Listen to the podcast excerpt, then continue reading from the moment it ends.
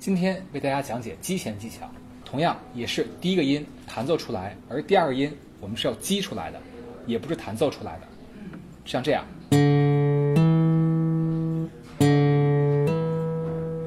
如果两个音都弹响的话，这种感觉。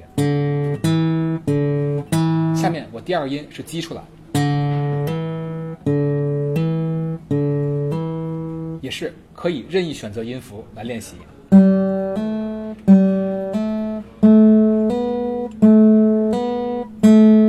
也也可以换手指，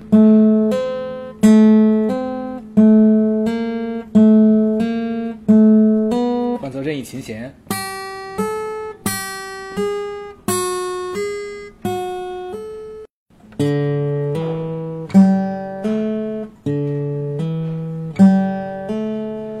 第二个音是击出来。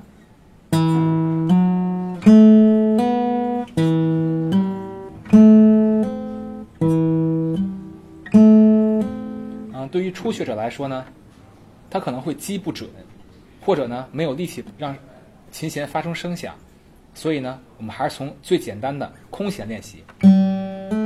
第二声击出来，你可以选择一品，也可以选择三品，看大家习惯。练熟了之后呢，可以选择用食指来当做一个起始音，剩下的音由中指、无名指或小指击出来。下面我结合 C 和弦为大家演奏一个击弦的技巧。